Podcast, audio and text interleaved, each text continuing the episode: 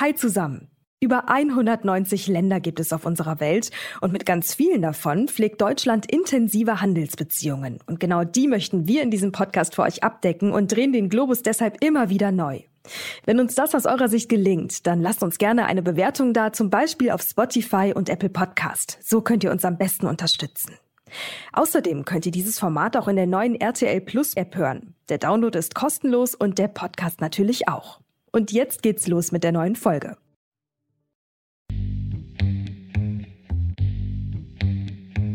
Mit einem bilateralen Handelsvolumen von rund 18 Milliarden Euro ist Deutschland für Vietnam der wichtigste Handelspartner in der Europäischen Union.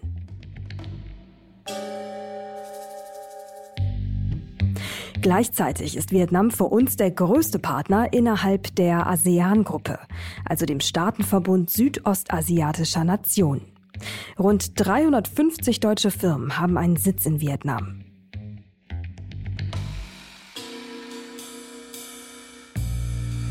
Besonders gerne importieren wir aus dem Land Schuhe und Textilien sowie Kaffee und Pfeffer. Wir exportieren hingegen, was wir nun mal am besten können, nämlich Maschinen, Fahrzeuge und Produkte aus der Chemiebranche.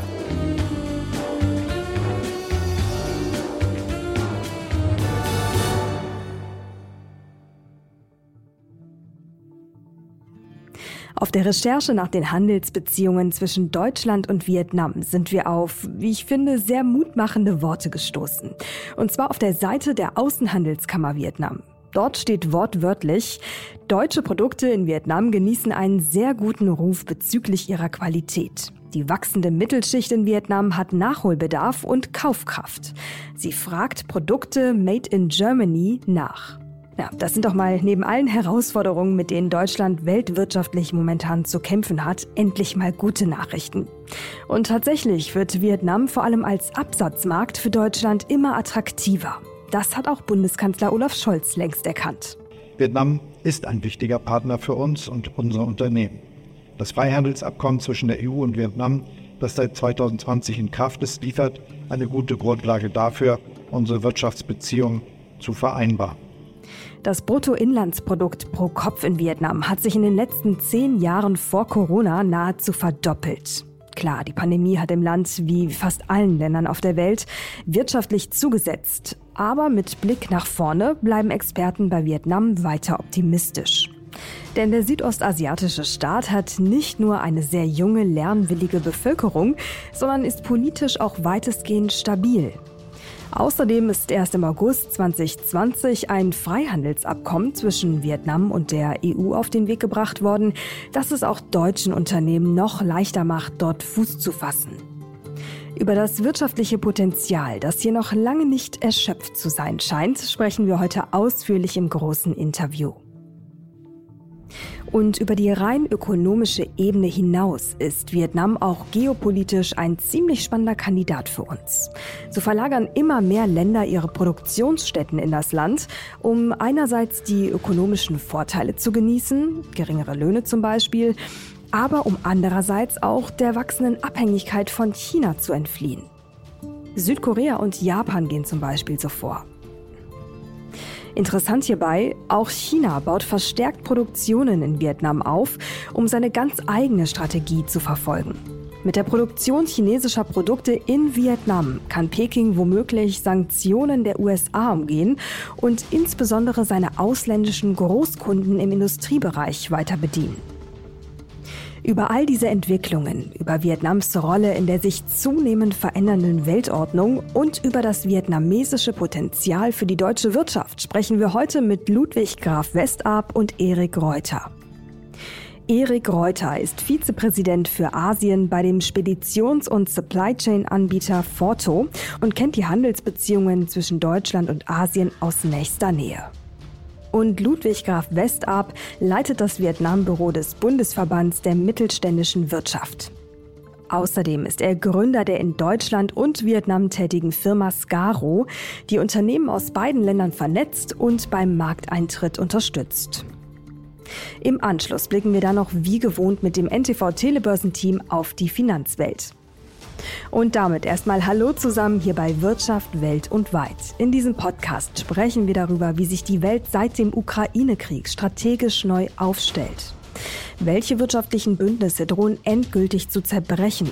Wo entstehen vielleicht aber auch ganz neue Allianzen? Und was heißt all das für uns und für unsere Wirtschaft hier in Deutschland? Dazu sprechen wir jede Woche Donnerstag mit Menschen, die sich auskennen.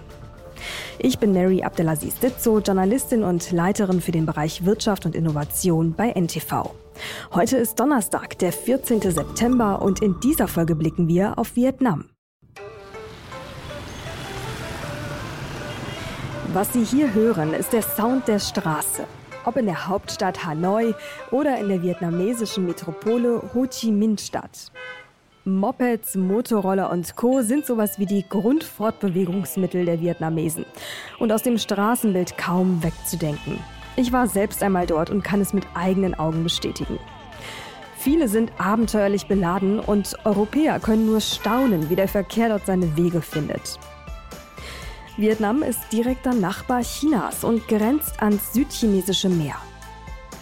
Das Land ist mit rund 331.000 Quadratkilometern fast so groß wie Deutschland. Und was die Einwohnerzahl angeht, steht es kurz davor, die Marke von 100 Millionen Einwohnern zu knacken. Unsere beiden Gäste von heute, Ludwig Graf Westab und Erik Reuter, kennen den verrückten vietnamesischen Verkehr aus allererster Hand. Vor allem aber sind sie die Experten für Handelsbeziehungen zwischen Deutschland und Vietnam. Reden wir also über Logistik, Lieferketten und über die Frage, inwieweit Vietnam der riesigen Handelsmacht China Paroli bieten kann. Los geht's. Herr Westarp, Herr Reuter, schön, dass Sie Zeit gefunden haben für unseren Podcast. Ich freue mich sehr, Sie heute hier begrüßen zu dürfen. Herzlich willkommen. Vielen Dank für die Einladung. Ja, das kann ich nur bestätigen. Vielen Dank und ich freue mich auf ein interessantes Gespräch. Da freue ich mich auch drauf. Deswegen würde ich sagen, wir starten auch direkt rein. Äh, es geht heute bekanntlich um Vietnam. Vietnam gewinnt ja in vielerlei Hinsicht in den letzten Monaten insbesondere an Bedeutung. Ne? Besonders als Produktionsstandort wird das Land ähm, immer häufiger auch als Alternative zu China wahrgenommen. Und das von eigentlich auch ziemlich vielen Ländern. Warum gerade Vietnam? Also was, was genau macht das Land so attraktiv, Herr Reuter? Ja, aus meiner Sicht ist es natürlich A, die geografische Lage. Es ist nicht weit weg von China. Ähm, dann hat man in, in Vietnam natürlich eine sehr junge Generation. Das Land ist, ist relativ jung im Vergleich zu vielen anderen südostasiatischen Ländern. Ähm, das heißt also, die, die Offenheit für äh, neue Produkte ist da. Ähm, die Leute sind sehr, sehr gut ausgebildet. Und ähm, es ist natürlich auch geografisch ähm, wichtig, in der Nähe von China zu sein, weil nach wie vor natürlich sehr, sehr viele Vorprodukte auch noch aus China kommen. Und es ist ja nicht ähm, ein, ein Konkurrenzland aus meiner Sicht zu China allein, sondern eine sehr gute Ergänzung zu den Produktionsstätten, die in China heute ja die Vorherrschaft immer noch haben. Mhm. Ähm, Herr Westarp, was würden Sie denn sagen? Sie kennen sich ja auch sehr gut aus mit Vietnam. Was macht das Land so besonders attraktiv, ähm, auch gerade für westliche Länder in diesen Zeiten als Produktionsstandort, aber vielleicht auch als Absatzmarkt? Ja, also ich kann mich da erstmal der äh, Meinung von Herrn Reuter natürlich sehr anschließen. Also es ist tatsächlich so, dass das ein unheimlich äh, spannendes Land ist mit einer sehr jungen, mit einer dynamischen ähm, und bildungsorientierten Bevölkerung, die also sehr äh, zukunftsorientiert ist, beziehungsweise wirklich ganz stark in der Gegenwart verhaftet ist, pragmatisch ist und te sehr technologieaffin. Und nun ist die Möglichkeit, äh, besteht ja die, besteht die Situation, dass ähm, China plus eins viele Länder dazu anregt, auch noch andere Standorte äh, aufzusuchen. Und da ist Vietnam ein sehr, sehr spannendes Land, was immer aus der europäischen Sicht vielleicht, äh, wenn man erstmal äh, Deutschland im Maß äh, der anderen europäischen Länder sieht, denkt man gar nicht, dass Vietnam so groß ist und also praktisch auch fast 100 Millionen Einwohner hat. Und äh, da, ist, da ist Asien einfach ein, ein anderer Maßstab. Und ähm, da ist äh, Vietnam so, dass es ein Land voller Entwicklungen ist und auch als Markt als Absatzmarkt sehr spannend ist. Mhm. Und wenn wir beim Absatzmarkt bleiben, Herr Reuter, was genau, ähm, was genau lässt sich denn in Vietnam gut verkaufen? Also aus westlicher, von mir aus auch aus deutscher Sicht. Also sind es die klassischen Exportschlager wie äh, Maschinen und Autos oder womit können wir da punkten? Also wenn wir jetzt über die Importe sprechen, die aus Europa kämen nach Vietnam herein, sind es natürlich die typischen Konsumgüter, die aus Europa kommen, Maschinen, ganz genau wie Sie sagen. Ähm, der Automobilmarkt ist ein sehr wichtiger. Ähm, Vietnam hat mittlerweile ja auch CKD-Fertigung, wo also dann teilweise Europäer auch Autos in Vietnam bereits zusammenbauen. Auf der anderen Seite hat es natürlich auch mittlerweile mit Winfast einen lokalen ähm, Automobilhersteller geschaffen, der auch dort für den Export interessant ist. Aber für die für die europäische und auch natürlich für die amerikanische Wirtschaft ähm, ist Vietnam als Produktionsstandort äh, sehr, sehr wichtig für Elektronik. Ja? Früher in der Vergangenheit war sehr viel Textilien, Schuhe, was immer noch einen großen Teil von Vietnam der Exporte ausmacht. Aber dadurch, dass die großen Brandnames wie äh, Samsung, Apple, LG sich in, in dem nördlichen Part von, von äh, Vietnam ansässig gemacht haben mit, mit vielen großen Fabriken, ähm, ist natürlich der Export in Vietnam enorm gestiegen für ähm, hochmoderne, technologisierte Produkte. Ja, und ein ganz wichtiger Punkt nochmal zu Vietnam ist auch das äh, erst relativ kürzlich abgeschlossene Freihandelsabkommen, also das EU-Vietnam-Freihandelsabkommen, was ab dem 1. August 2020 in Kraft ist und eine ganz besondere Situation auch an, an Möglichkeiten schafft. Also das, dieses Abkommen ist auch dadurch so spannend, weil es eigentlich einhergeht noch mit dem EU-Vietnam Investment Protection Agreement, was im Moment noch in der Ratifizierung ist. Und äh, das wird ganz besondere Sicherheit geben, auch für Investoren. Ja, aber dann lassen Sie uns da doch mal Bilanz ziehen. Ähm, Sie haben ja gerade schon gesagt, im 2020 ist das Freihandelsabkommen zwischen Vietnam und der EU in Kraft getreten. Ähm, was ist denn seitdem passiert? Also lässt sich da jetzt wirklich eine Trendwende oder ließ sich da die letzten Jahre wirklich eine Trendwende beobachten, dass man zum Beispiel sagen könnte, die Bedingungen haben sich so stark verbessert, dass, ähm, ich sag mal, spürbar mehr deutsche Firmen ihre Produkte bewusst verstärkt in Vietnam als vielleicht zum Beispiel anstatt in China haben produzieren lassen? Also gibt es da was Handfestes? Das Interesse ist auf jeden Fall groß. Also man merkt, wie ich jetzt zum Beispiel in meiner Rolle beim Bundesverband, dass doch sehr viele Unternehmen anfragen, dass aber natürlich durch die Corona-Situation auch die Schritte dann letztlich äh, wirklich mit Delegationsreisen ins Land zu gehen, doch eher zurückhaltend noch sind. Dennoch ähm, ist es so, dass schon einiges vorangegangen ist. Also es waren ungefähr, es sind ungefähr 350 Firmen vor dem Freihandelsabkommen in Vietnam gewesen, deutsche Firmen, die da aktiv sind. Jetzt hört man oft, dass es etwa 500 schon sind. Aber es ist doch noch für die Bedingungen, die jetzt gerade geschaffen wird, werden und die das Land bietet, immer noch zögerlicher, als man das denkt. Daher ist es auch so wichtig, über das Land und die Vorteile viel zu sprechen. Und wenn Sie sagen, man hört oft, dass es jetzt um die 500 sind, ähm, wo hört man das und warum gibt es da keine konkrete Erfassung? Es gibt verschiedene ähm, Organisationen, die da tätig sind. Die besondere Situation in Vietnam ist die, dass die AHK zwar auch natürlich vor Ort ist und berät, dass es aber auch noch die German Business Association gibt. Die war etwas vor der AHK in Vietnam und hat äh, bisher die Mitglieder, also die deutschen Unternehmen, die da tätig sind, sind dann Mitglieder der GBA und nicht der AHK. Aber viele Veranstaltungen werden natürlich zusammen gemacht und es gibt viele Ansprech unterschiedliche Ansprechpartner, die dann auch wichtig sind und die Unternehmen dann vor Ort beraten. Das sind eben die GBA, das ist die AHK selbstverständlich und es sind auch beispielsweise der Bundesverband der mittelständischen Wirtschaft. Okay, verstehe. Ähm, wenn wir da jetzt auch nochmal reingehen, Sie haben eben schon gesagt, äh, es ist dennoch zögerlicher, als man vielleicht ähm, erst einmal gedacht hätte. Herr Reuter, was glauben Sie denn, woran liegt das? Also warum ist man da noch zurückhaltend? Weil so wie es scheint, ähm, ist es ja so, dass Vietnam ein durchaus sehr attraktiver Markt ist und auch ein durchaus sehr attraktiver Produktionsstandort. Also warum ist da kein stärkerer Anstieg, äh, verhältnismäßig noch stärkerer Anstieg zu beobachten? Also äh, zuerst würde ich mal sagen, da ist ein starker Anstieg, ist zu verzeichnen jetzt im Vergleich zu anderen südostasiatischen Ländern. Ähm, die Arbeitskräfte sind da, sehr gut ausgebildete Arbeitskräfte, was ja auch immer sehr wichtig ist, gerade wenn es um Technologien geht. Ähm, das Land ist an sich sehr tech-affin, wie Herr Wessab auch schon sagte. Wir merken das auch bei uns.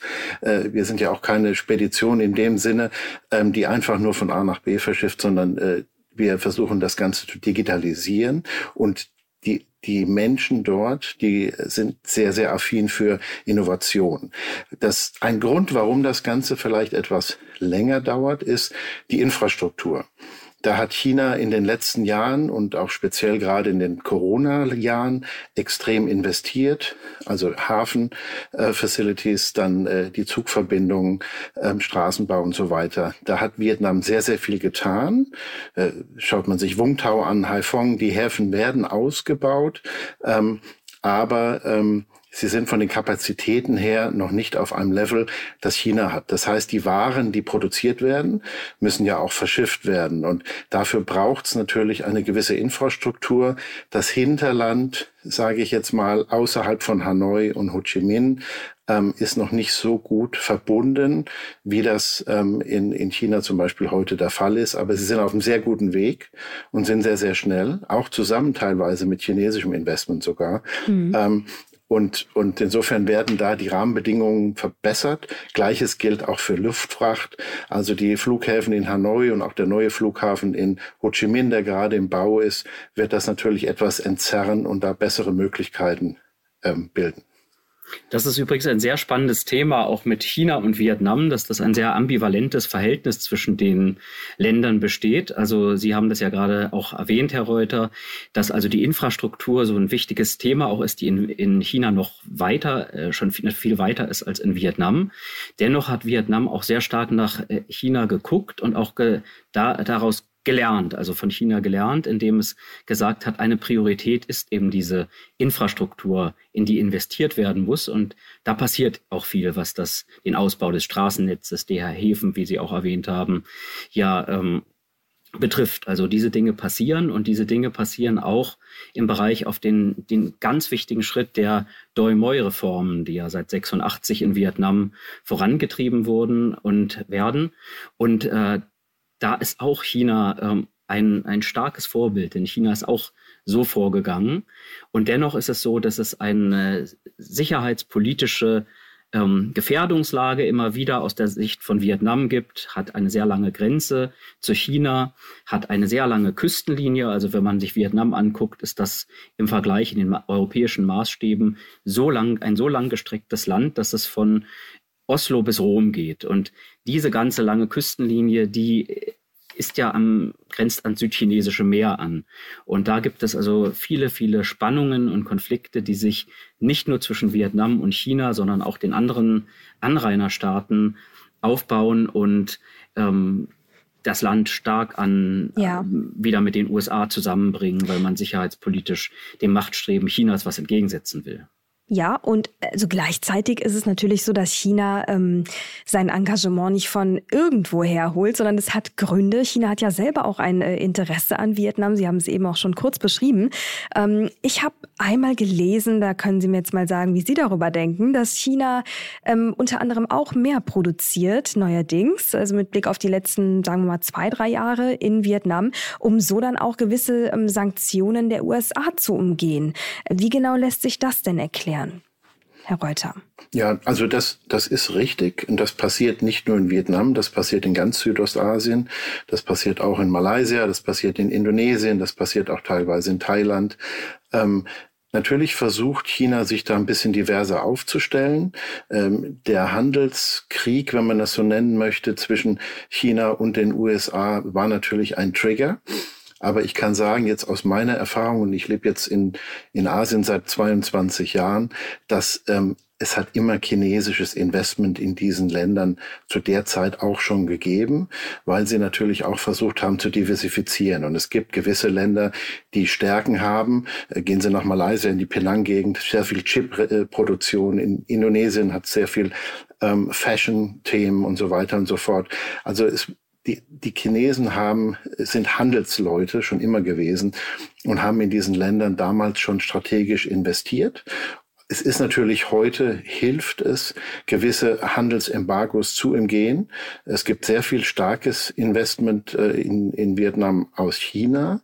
Ähm, nach den Japanern, äh, soweit ich weiß, mit, mit das stärkste. Und insofern ist das richtig, dass es das mit ein Grund ist. Auf der anderen Seite, ähm, man hat gerade durch Corona-Zeiten gesehen, Supply Chain ähm, ist immer mehr in den Fokus gerückt. Und man will sich einfach nicht nur abhängig machen von der heimischen Produktion, sondern da sich breiter aufstellen. Und durch die geografische Nähe zu China bietet sich natürlich da Vietnam an. Hm. Aber dann ist es ja schon so, dass Vietnam auch, ähm, also wie viele Länder der Zeit, äh, so, sozusagen zwischen den Stühlen steht. Und ähm, deshalb auch an Sie nochmal die Frage, Herr Westarp, ähm, was glauben Sie denn, wie, China, äh, wie Vietnam sich geopolitisch insgesamt positioniert?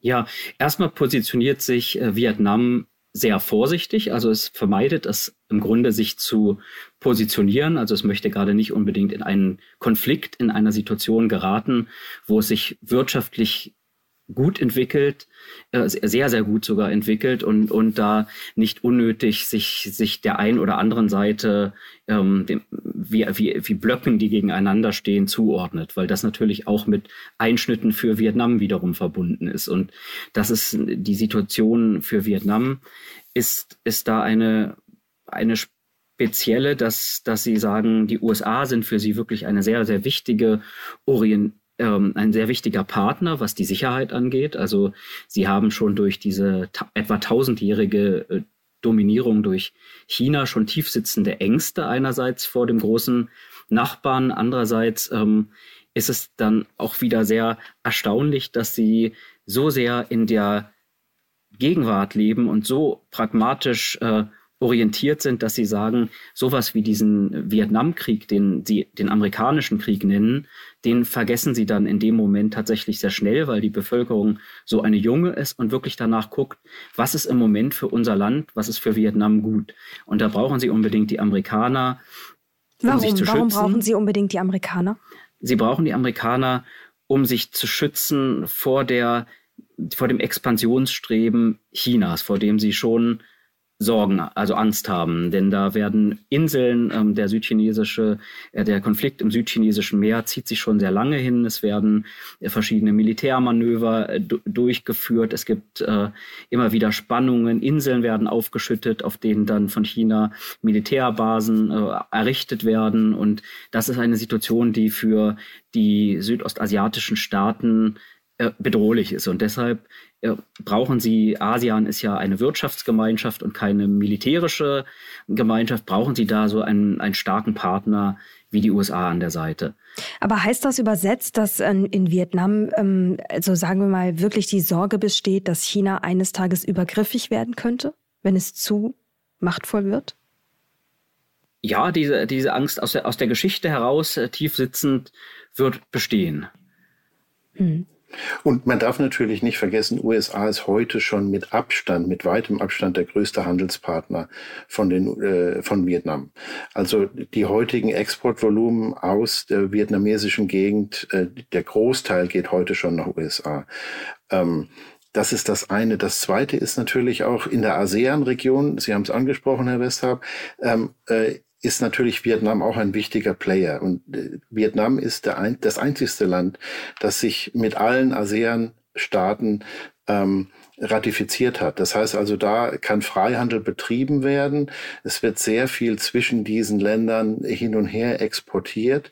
Und da hat Vietnam mittlerweile eine, eine Vorreiterstellung eingenommen, nebst, sage ich jetzt mal, den Handelsbeziehungen zwischen Europa ähm, und Vietnam und auch den USA, aber auch der südostasiatische Raum ähm, arbeitet sehr, sehr eng mit Vietnam zusammen.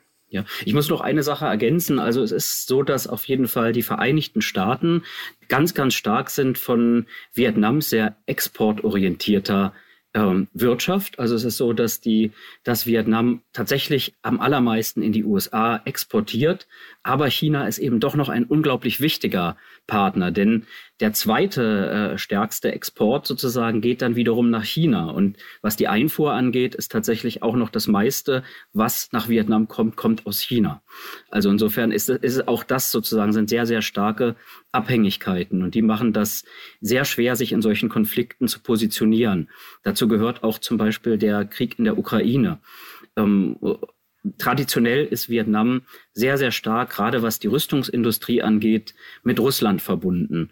Und äh, daher fällt das sozusagen den westlichen Partnern jetzt äh, von wie Deutschland und den USA sehr schwer in dem Moment zu akzeptieren, dass sich äh, Vietnam in diesem Konflikt nicht positioniert. Und gegen Russland stellt. Denn das sind sehr, ja, sehr das, Genau, das müssen, müssen wir, glaube ich, nochmal genauer erklären. Also wie genau positioniert sich Vietnam denn in Bezug auf den Ukraine-Krieg? Ja, es hält sich raus. Also es, es hält sich raus mhm. und bezieht eben nicht klar Position. Und das ist, äh, führt für uns aus westlicher Sicht zu einer Art Realpolitik.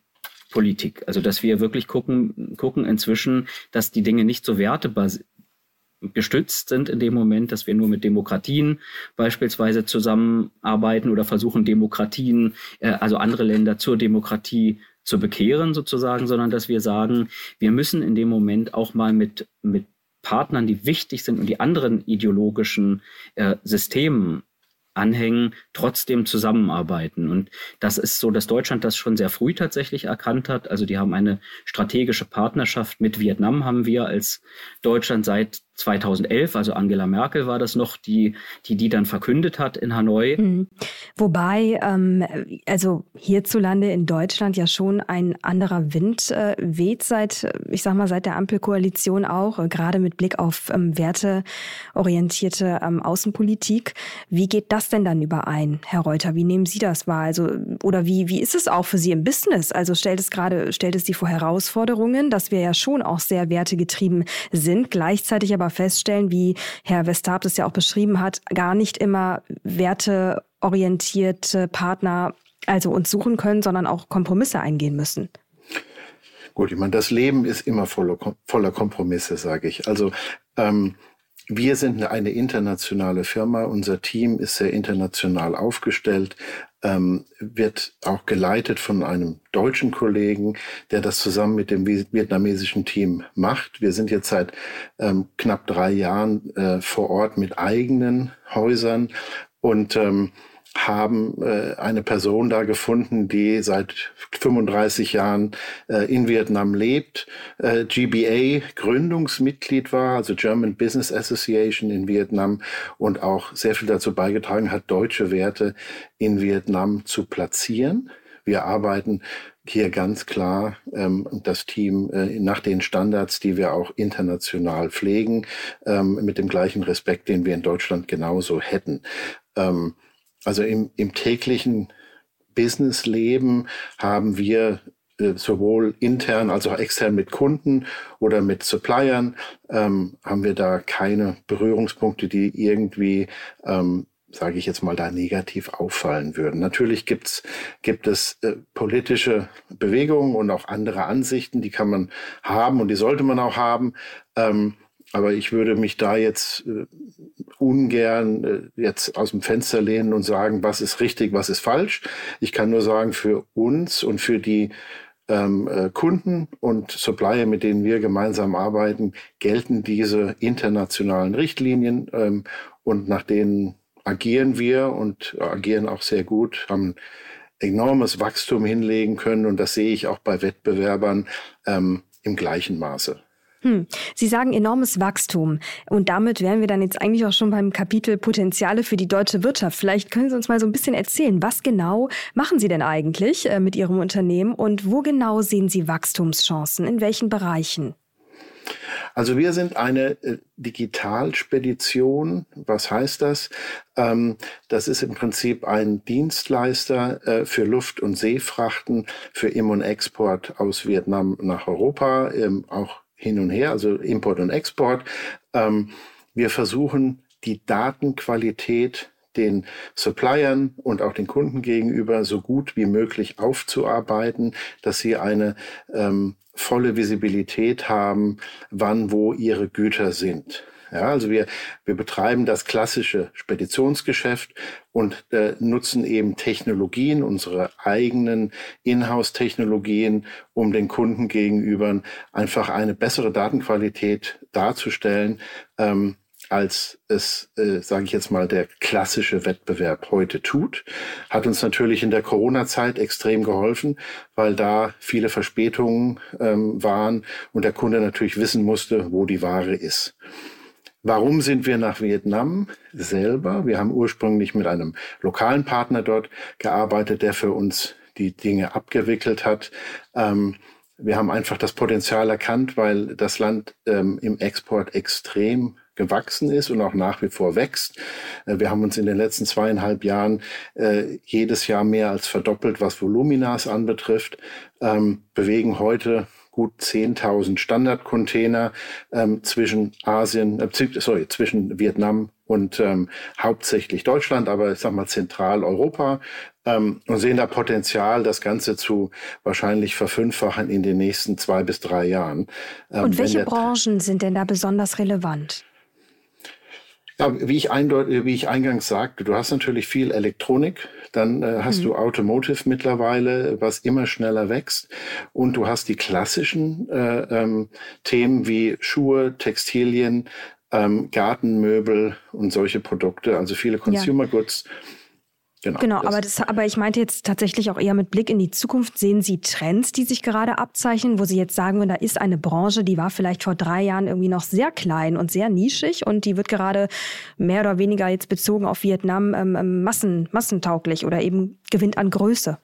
Ja, ich denke, der größte Trend und, und ich kann auch Herr Wessab gern gleich noch einen Satz dazu sagen, ist momentan Electronics.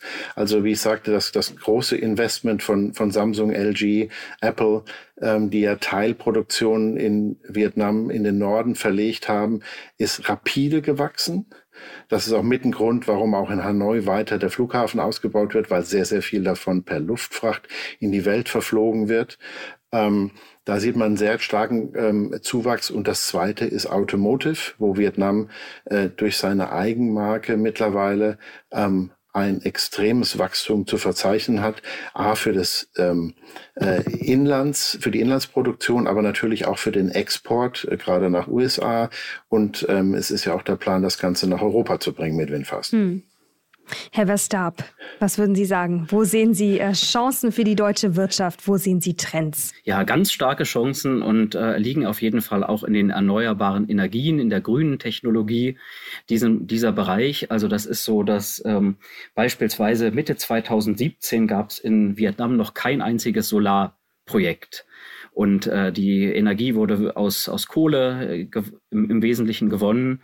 Und mittlerweile sind es mindestens 17 Gigawatt Solarenergie, die produziert werden. Und das ist natürlich auch ein Thema, was wiederum auf sehr, sehr viele andere schnell äh, wachsende Städte im globalen Süden zutrifft, sind auch diese, ist das die rasante Urbanisierung, das Bevölkerungswachstum auch. Wir haben ja gehört, dass Vietnam 100 Millionen Einwohner hat und viele gehen immer mehr in die Städte und da wird unheim, werden Gebäude beispielsweise sehr, sehr stark äh, aktiv runtergekühlt und es wird immer mehr geguckt, was gibt es denn für alternative Möglichkeiten, ähm, beispielsweise da Energie für zu gewinnen und die Dinge smarter umweltfreundlicher auch zu gestalten. Also da wird auf jeden Fall Und eine Menge passieren in der nächsten Zeit. Und wo genau, Herr Westab, ist denn da, ähm, wo genau schließt sich der Kreis für uns? Welche Rolle nimmt Deutschland oder kann Deutschland beim Thema erneuerbare Energien in Vietnam einnehmen? Also geht es darum, dass wir Energie importieren könnten? Geht es darum, dass wir vielleicht äh, in Bezug auf erneuerbare Energienprojekte beraten könnten und Dienstleistungen anbieten könnten? Welche Rolle spielen wir als Deutschland in Vietnam? Es geht ganz, ganz schnell, äh, ganz stark um unsere Expertise. Also es ist so, dass wir vieles entwickelt haben, da vielen Ländern ein Stück weit voraus äh, in, in der Forschung sind und ganz vieles empfehlen können und gleichzeitig aber auch versuchen, immer wieder die traditionelle Bauweise und Dinge, die früher schon in Vietnam beispielsweise klimatisch auch anderen Anforderungen hatten, hatte, als das, als das vielleicht hier bei uns ist, mit einbeziehen. Also es gibt viele Agenturen, die DENA zum Beispiel extra gegründet, um da zu beraten und zu gucken, wie kann denn der Bausektor in Vietnam anders ausgelegt werden. Und wir sind uns sehr bewusst darüber, wie wichtig das ist, gerade da äh, in diesen Städten, wo jetzt so viel an, an Infrastruktur äh, sinnvoll äh, ausgerichtet werden muss, wie, wie äh, mit, der, mit dem Energieverbrauch umgegangen wird. Da haben wir auf jeden Fall eine ganze Menge Wissen, das wir weitergeben können. Also meine Geschichte, die in Vietnam fing nämlich in der Entwicklungszusammenarbeit an, ging dann in den, ins Real Estate, also in den, den Bereich Integrated Facility Management. Und ich habe selber auch eine Firma in dem Bereich gegründet und äh, somit habe ich viel sozusagen in diesen Entwicklungen in Vietnam mitbekommen und gucke da immer, wie man unser Wissen aus Deutschland auch wiederum verbindet mit den Bedürfnissen in ganz speziellen der ganz speziellen Situation, die eine Stadt wie Ho Chi Minh City oder Hanoi eben hm. hat. Aber mit Ihrer Expertise der letzten Jahrzehnte, welche Chancen rechnen Sie denn der deutschen Wirtschaft ähm, dort aus, also in Bezug auf erneuerbare Energien? Weil ich meine, Sie haben ja gerade gesagt, es ist sozusagen die Beratungsleistung, die wir da ähm, umsetzen können. Aber wie ist der nachhaltige Nutzen für die deutsche Wirtschaft? Gibt es einen oder bleibt es bei dieser Beratungsinstanz? Ähm, es ist nicht nur die Beratung, sondern es ist, ist, ja auch ganz konkret die Technologie, die wir dann auch, äh, ja, die wir dann auch ähm, dann implementieren können. Also insofern, das passiert schon alles und ich denke, dass auch noch mal. Wir haben vorhin über diesen Boom gesprochen. Warum geht es etwas zögerlicher noch voran, als wir uns das äh, wünschen bei allen ganz, ganz großen ähm, ja, ja, Entwicklungen. In Vietnam ist doch sehr spannend auch, dass, ähm, dass solche Dinge wie das Investitionsschutzabkommen, äh, das eben noch nicht ratifiziert ist. Das ist aber von Seiten von Vietnam sogar schon ratifiziert. In Europa, in der EU braucht es nur sehr lange, bis es sozusagen von allen Ländern dann ratifiziert wird.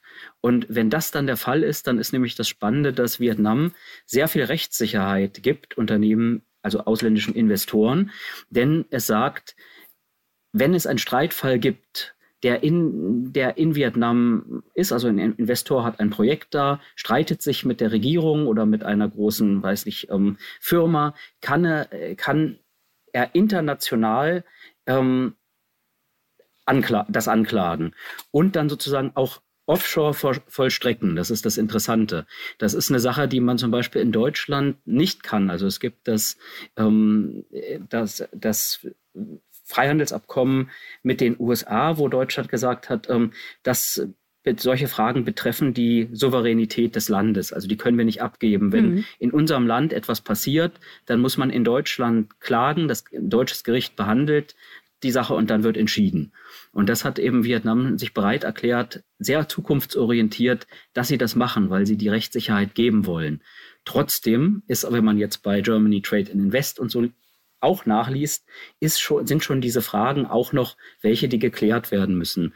Ähm, teilweise genau diese Rechtssicherheit. Ist die dann wirklich in Vietnam schon so weit? Was macht die Korruption? Also all diese Bereiche sind noch sind schon noch da, dass man sich darüber Gedank auch Gedanken machen muss. Aber ich finde sehr spannend den Ansatz, sich zu überlegen, dass es äh, wie eine, wie unsere Wirtschaftswunderzeit ist. In Vietnam ist ganz vieles in, in Entwicklung und ist eben noch nicht so weit, wie man sich das manchmal wünscht. Also man muss gucken, wenn man nach Alternativen sucht, ob man so ein gewisses Risiko auch eingeht und sozusagen mit an dem arbeitet, wie sich ein Land und seine rechtssichere Situation gut verändert. Und dann kann man eben auch als einer der Ersteren, die da sind, auch wirklich viel erreichen. Ja, das, äh, das stimmt. Jetzt haben Sie die Risiken natürlich auch schon angerissen. Vielleicht können wir das ein bisschen intensivieren. Herr Reuter, welche Risiken sind Ihnen äh, begegnet ähm, in Ihrem Unternehmen oder auch von oben sozusagen auf die Welt, auf Vietnam geblickt? Ähm, wie ist Ihr Erfahrungswert mit Risiken in Bezug auf Wirtschaft und Vietnam? Also ich kann jetzt aus unserer Erfahrung her sagen, ähm, wir folgen den Richtlinien, die das Land vorgibt und ähm, wir haben von unserer Seite aus keine großen Risiken sehen können, äh, in dem Land uns weiter zu etablieren und auch weiter zu entwickeln. Ähm, man kann sich natürlich geopolitisch in, in Südostasien auch andere Länder anschauen, die ähnliche, äh, sage ich jetzt mal auch regierungstechnische Setups haben, als es in Vietnam ist. Ähm, aber von, vom, von, vom, vom Risiko her war das von unserer Seite aus kein großes äh, Thema. Wir haben eine sehr starke Compliance-Regelung, die wir international implementiert haben, wo auch Kunden wie Supplier bei uns äh, überprüft werden. Da müssen gewisse Dinge eingehalten werden und dementsprechend ähm, haben wir da keine großen meinte jetzt äh, tatsächlich auch eher in der Theorie. Ähm, welche Risiken gibt es potenziell? Also ich meine, wenn wenn es keine gäbe, dann, äh, ne, also würde ich behaupten, wären wahrscheinlich 1000 anstatt 500 deutsche Unternehmen bereits vor Ort. Ja, ich meine, das Risiko ist natürlich immer, es ist immer noch ein nach wie vor ein kommunistisches Land. Ähm, äh, es ist zwar eine sehr offene Wirtschaft, aber nichtsdestotrotz hat die Regierung nach wie vor sehr, sehr viel Macht.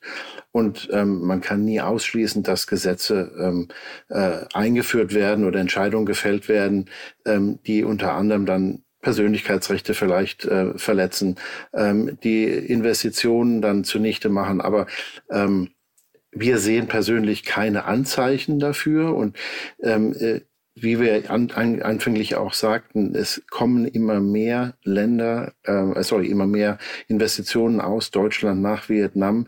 Der, dass es kein noch stärkerer Boom ist, liegt vielleicht auch nicht nur an Vietnam, sondern liegt auch ein bisschen an der Vorsicht der Welt ähm, im Moment, einfach um, um äh, Supply Chain auch mit Nearshoring ein bisschen anders aufzustellen. Wir sehen einen, einen ein Großteil, der auch in Osteuropa mittlerweile investiert, äh, für gewisse Produktgruppen, die in der Vergangenheit häufig von Asien kamen. Also insofern ist da eine Verschiebung da. Das hat aber dann nichts mit Vietnam zu tun, sondern mit geopolitischen äh, Entscheidungen und einfach näheren Transportwegen. Ähm, und ähm, ich denke, also ich persönlich erwarte, dass wir wahrscheinlich auf die 1000 relativ bald kommen werden, weil ähm, Vietnam ist, äh, hat sich dermaßen geöffnet und will auch diese neuen Technologien kennenlernen. Die, die Menschen dort sind offen für Sustainability-Themen, äh, wie Herr Westab eben auch äh, angerissen hat. Ich sehe das bei uns im Unternehmen. Die Leute engagieren sich für Sustainability-Projekte wie Aufrüstung von, von Mangroven, ähm, dann viele Umweltprojekte. Also die Awareness ist da, dass etwas getan werden muss und die, die Offenheit ist auf jeden Fall da, ähm, und insofern äh, erwarte ich, dass dieser Boom wahrscheinlich noch etwas beschleunigt mhm. werden wird ähm, in der nahen Zukunft. Herr Westarp, wo sieht sich Vietnam Ihrer Meinung nach in zehn Jahren? Wie nehmen Sie das wahr? Wie ist die Vision Vietnams? Ich denke, Vietnam ist äh, sehr zu, zukunftsorientiert, also das Bestreben, es gibt auch viele Untersuchungen, die durchgeführt wurden, was ist den Menschen in Vietnam wichtig? Und das sind ja sehr junge Menschen, die ein Durchschnittsalter von nur 30 Jahren haben. Also das ist, ist tatsächlich vergleichsweise mit Deutschland. Wir haben, glaube ich, ein Durchschnittsalter von 46. Also es ist wirklich eine sehr junge Bevölkerung und die junge Bevölkerung, das hat auch schon Herr Reuter erwähnt, ist auch sehr bildungsaffin. Also sie wollen wirklich sich entwickeln, wollen eine bessere Zukunft haben als die, die sie jetzt haben und wollen auch diese Zukunft für ihre Familie haben. Also insofern, sie sind äh, sehr doll orientiert, sich zu entwickeln und haben die besten Chancen, ähm, da eine riesige wirtschaftliche Entwicklung hinzulegen, äh, also eine sogar vielleicht eines der führenden Länder wirtschaftlich mal zu werden. Also ich denke, die Entwicklung könnte in so eine Richtung gehen. Vietnam muss nur unbedingt auch daran denken, dass es äh, bestimmte Staatskonzerne und so sich da wirklich nochmal ähm, guckt, dass die Prozesse compliance-mäßig zum Beispiel wirklich umgesetzt werden und ähm, sich da schon noch an dicke Brocken sozusagen ranwagen. Aber ähm, es zeigt ganz eindeutig durch seine internationale Eingebundenheit in insgesamt 15 Freihandelsabkommen, in die, A also die ASEAN-Gemeinschaft, auch WTO schon lange. Also es zeigt auf jeden Fall auf, in welche Richtung es gehen will. Und es zeigt auch auf, wie wichtig das Foreign Direct Investment, also die ausländischen Investitionen für Vietnam sind. Und daher werden sie da sehr sich immer wieder darum bemühen zu zeigen, auch dass diese Bedingungen für die Firmen, die im Land tätig sind, auch gut sind und verlässlich. Vielleicht noch abschließend ein, ein Wort, das jetzt gar nicht so viel mit der Wirtschaft oder indirekt mit der Wirtschaft was zu tun hat. Vietnam öffnet sich natürlich auch momentan immer mehr für Tourismus. Äh, Sie sehen jetzt mittlerweile kann man 90 Tage das Land bereisen. In der Vergangenheit mussten viele, viele Länder äh, Visa beantragen.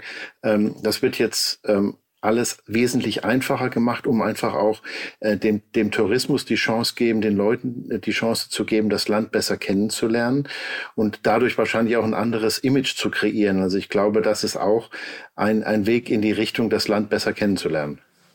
Ja, da haben Sie recht. Ich war selbst vor ein paar Jahren an der, ähm, also in Vietnam und dann auch an der quasi chinesischen Grenze ganz oben im Norden. Das ist schon sehr, sehr spannend, ähm, das zu beobachten und auch zu schauen, ne? wie, wie verhält sich da die Gesellschaft, wie entwickelt sie sich, was ist die, was sind die Ansprüche der Menschen, die Vorstellungen, die Visionen, auch nach denen ich eben gefragt habe. Also da passiert jede Menge und ähm, wir werden es definitiv weiter hier im Podcast verfolgen. Ich danke Ihnen beiden recht herzlich, dass Sie da waren. Das waren viele spannende Infos und ich habe habe heute wieder viel gelernt und ich hoffe, unsere Zuhörer auch. Ganz lieben Dank. Vielen Dank auch von meiner Seite. Vielen Dank. Das war für heute die wirtschaftliche und geopolitische Sicht auf Vietnam und jetzt folgt noch wie gewohnt ein Blick auf die Finanzwelt. Dafür übergebe ich an unseren Telebörsenchef Ulrich Reitz und sein Team. Dankeschön, Mary. Und ich spreche jetzt mit meinem Kollegen Friedhelm Tilgen, der für uns an der Börse in Frankfurt ist. Freddy, in welcher Verfassung befindet sich die vietnamesische Wirtschaft grundsätzlich? Ja, in einem sehr spannenden Stadium, denn äh, Vietnam war bis Ende der 80er Jahre noch eine komplette Planwirtschaft und hat dann beschlossen, sich ähnlich wie auch China zu dem Zeitpunkt zu öffnen. Das ist mit einem Stichwort verbunden, Doi Moi, vietnamesisch für Wirtschaftserneuerung. Und das hat man bis jetzt sehr, sehr erfolgreich gemacht. So erfolgreich, dass seit 2011 Vietnam auch offiziell zu den Schwellenländern gehört. Vorher war es noch so arm, dass es noch nicht mal ein Schwellenland war. Es ist gleichzeitig äh, der zweitgrößte Reisexporteur der Welt, der zweitgrößte Kaffeeproduzent der Welt und Seit äh, kurzem gibt es sogar ein Freihandelsabkommen der EU mit Vietnam in einem Ausmaß, wie es das bis jetzt nur in Asien mit Korea gibt. Vorgesehen ist da ein Großteil aller Zölle abzubauen. Ein Teil der Zölle wurde auch sofort gekippt. Also das sind alles sehr, sehr gute Voraussetzungen. Mhm. Und welche Rolle spielt denn der amerikanisch-chinesische Handelsstreit für Vietnam? Da ist Vietnam so etwas wie der Profiteur, denn äh, China ist ja ein Land, äh, vor dem die USA Angst haben, dass sie sich äh, zu sehr abhängig davon machen, andere Länder auch. Also man sucht nach Alternativen. Und gerade jetzt war Joe Biden nach dem G20-Gipfel in Vietnam, hat sich dort mit der Regierung getroffen und hatte gleich im Schlepptau einige große amerikanische Unternehmen mit dabei, die umfangreiche Milliardeninvestitionen und Kooperationen beschlossen haben. Microsoft, Nvidia, Anchor, Intel, Honeywell, alle waren sie dabei und planen von Chipverpackung bis zur Chipproduktion bis hin zur E-Auto-Kooperation umfangreiche Vorhaben. Dahinter steckt natürlich auch die Hoffnung, damit in Asien mit einem Land sich wirtschaftlich stärker zu verbinden, das niedrige Löhne hat, das bereit ist, auch zusammenzuarbeiten, um damit auch eine Alternative zu China zu haben. Also ähm, in dem Punkt Profiteur. Man könnte natürlich sagen, das Ganze ist zweischneidig, wenn der Handel zwischen den anderen Ländern der Welt und China beeinträchtigt wird, dann trifft das natürlich indirekt auch wiederum Vietnam. Viel Fertigung auch von China ist in den letzten Jahren nach Vietnam verlagert worden und da wäre Vietnam auch eher negativ betroffen. Du hast dir die Börse dort angeschaut. In welchen Bereichen sind die größten an der Börse handelbaren Unternehmen tätig? Die sind eigentlich in sehr vielen verschiedenen Bereichen tätig. Äh, da haben wir ganz oben äh, einen der größten Win Group Holding heißen die, ein Mischkonzern, der ist im Bereich Industrie, Handel, ähm, und äh, Immobilien tätig. Wingroup hat jetzt auch eine Kooperation mit Nvidia beschlossen, also entsprechend groß äh, ist das Unternehmen, dass es auch im Bereich äh, AI aktiv sein kann, zusammen mit Nvidia. Es gibt noch weitere im Immobilienbereich, wie zum Beispiel Winhomes im äh, Lebensmittel, Milchbereich, Vietnam, Dairy Products, Masan Group ist vielleicht auch noch zu nennen, ähm, einer der größten Instant-Nudel-Hersteller der Welt. Äh, Vietnam ist der größte, drittgrößte Markt für Instant-Nudeln weltweit, habe ich bei meinen Recherchen festgestellt. Also auch das ist ein Thema. Und es gibt auch einige Unternehmen, die gleich in den USA notiert werden, zum Beispiel VinFast, ein E-Auto-Hersteller in den Nasdaq. VNG plant äh, derzeit ein IPO, also ein Börsengang in den USA. Also man sieht also, es ist ein sehr dynamisches Land mit vielfältigen Tätigkeiten der Unternehmen. Und äh, zuletzt übrigens auch äh, durchaus hohem Wachstum. In den letzten Jahren lag das Wachstum bis auf die Corona-Zeit durchgängig zwischen sechs und acht Prozent. Mhm. Wer da jetzt investieren will in vietnamesische Aktien, ähm, wie macht er das? Ja, das ist ähm, wie häufig mit solchen Ländern, die weiter weg sind. Äh, theoretisch geht es natürlich in dem Land. Es gibt zwei Börsen, eine in Ho Chi Minh Stadt und eine in Hanoi. Aber das Ganze ist dann doch mit äh, einigen Schwierigkeiten verbunden. Man müsste ein Konto in Vietnam haben und dann einen Broker da finden. Also viel einfacher ist das auf jeden Fall, wie so häufig eben auch hier, das über ETFs zu machen. Und da gibt es in der Tat einige. Äh, ähm, als Beispiel nur mal X-Trackers oder Van Eck genannt, aber es gibt auch noch andere, die auf verschiedene Indizes setzen und äh, die nachbilden, ähm, wie zum Beispiel der VN-Index, einer der größten Indizes äh, der vietnamesischen Aktien. Also ähm, da gibt es Möglichkeiten, über Fonds dort zu investieren. Wo es Chancen gibt, das wissen wir, da gibt es auch Risiken. Wo liegen die bei einem Investment hm. in Vietnam? Ja, Vietnam ist eben nicht China, auch wenn es als Alternative erscheint. Es ist natürlich von der Bevölkerung nicht ganz so groß und auch wenn viel Fertigung in äh, das noch Billiglohnland Vietnam gegangen ist, steht Vietnam wahrscheinlich äh, vor einer zunehmenden Alterung der Bevölkerung. Und äh, je älter die Bevölkerung wird, desto schwieriger wird es natürlich, ähm, dort die Dynamik auf, aufrechtzuerhalten, die man in den vergangenen Jahren hatte. Und natürlich könnte Vietnam als Nachbarland zu China auch recht schnell schnell in ähm, Streitigkeiten, in Konflikte geraten, einfach aufgrund der geografischen Nähe. Und man kann sicherlich davon ausgehen, dass China in Vietnam auch nicht untätig ist. Freddy, hab vielen Dank. Damit zurück zu dir, Mary. Danke, liebes Team, für all eure Infos. Und wenn Sie, liebe Hörer, mehr von Uli und unserem Team hören, vor allem aber sehen wollen, dann schalten Sie am besten mal den Fernseher ein und schauen Sie bei uns vorbei. Auf NTV informieren die Kolleginnen und Kollegen des Telebörsenteams Sie jeden Tag über alles Wichtige von der Börse, über News aus der Finanzwelt und natürlich auch das Neueste aus der Wirtschaft. Redakteure dieses Podcasts sind Andrea Sellmann, das NTV Telebörsenteam und ich, Mary Abdelaziz Ditzo. Außerdem hatten wir in dieser Folge tatkräftige Unterstützung von Sascha Erdelhoff. Produziert wird dieses Format von Wei Quan aus dem Team der Audio Alliance. Und jetzt haben Sie, liebe Hörer, noch die Möglichkeit, uns zu bewerten oder uns auch eine E-Mail zu schicken und Themenvorschläge einzureichen. Am besten per E-Mail an www.ntv.de. Und die Bewertung gerne auf der Podcast-Plattform Ihres Vertrauens. Und zum Schluss möchten wir Sie noch auf eine sehr wichtige Sache hinweisen. Dieser Podcast ist keine Anlageberatung. Vor dem Kauf von Aktien, Anleihen und anderen Geldanlagen sollten Sie sich unbedingt noch anderweitig informieren. An dieser Stelle vielen Dank fürs Zuhören, bleiben Sie uns treu und machen Sie es gut. Bis zum nächsten Mal.